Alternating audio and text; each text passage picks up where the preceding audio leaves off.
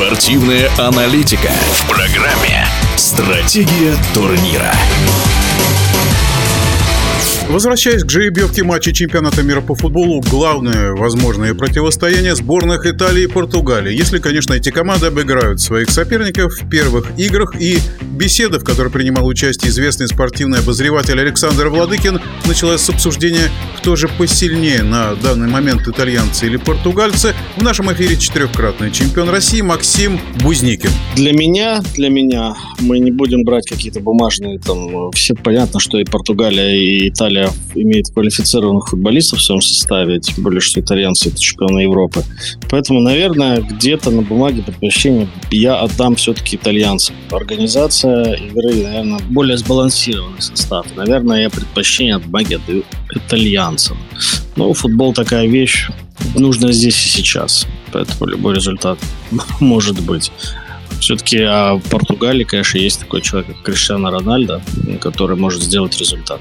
Ну, Максим, у меня вот такой вопрос. Скажите, очень многие хотели, чтобы соперники сборной России попала Северная Македония. Ну, вот э, я не очень понимаю, почему именно Северная Македония? Потому что ее легче что обыграть? Командная игра, тем более командная игра сборных, это всегда некая непредсказуемость и готовность тех или иных футболистов на данный момент. То есть это не клубный футбол конечно, всем хочется конечного результата попадания на чемпионат мира. В общем-то, Северная Македония все считают аутсайдером. Что касается сборной Польши, ну, я, наверное, соглашусь с Карпином, это неплохой, не хороший жребий. Это нормальный жребий, рабочий, с которым нужно играть. Если уж сборная Польши не обыграть, ну, тогда, наверное, чемпионат мира нам делать нечего. Ну и шотландцы, пожалуй, наверное, самый предсказуемый соперник – я имею в виду с точки зрения традиций, с точки зрения, так сказать, силовой борьбы. И вообще, как вам показалась Украина в этом отборе? Что думаете об этом матче Украины-Шотландии? Да, конечно, мы все видели Украину в чемпионате а, Европы, и в принципе, она иногда показывала достаточно моментами неплохой футбол, но все-таки оказалась все равно не готова к, к большим баталиям.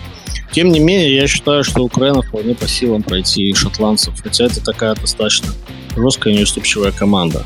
Сейчас, еще раз повторю, сейчас футбол такой явных фаворитов, наверное, я тут выделять бы не стал.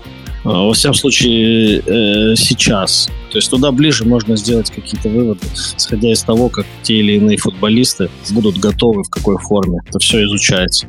Карпин, когда его спросили, где команда сборная наша будет проводить эти домашние матчи, то ли Лужники, то ли Юг.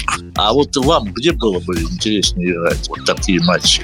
поддержка трибун это очень большой фактор, особенно в России. То есть при полных трибунах, когда тебя гонят, когда ты играешь дома, это, в общем-то, дополнительные силы, дополнительный бонус дает.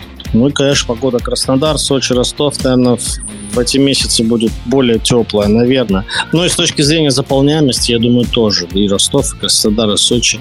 Ну, может быть, не знаю, в Сочи в меньшей степени, но Краснодар, Ростов будут полные стадионы, если разрешат.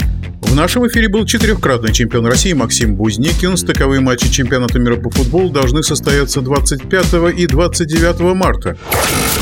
Стратегия турнира.